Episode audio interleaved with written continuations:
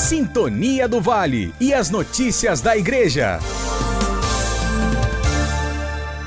Pastoral da Sobriedade vai retomar encontros presenciais. Após período de convivência restrito à internet, os encontros presenciais da Pastoral da Sobriedade serão retomados. A primeira reunião já tem data e local definido.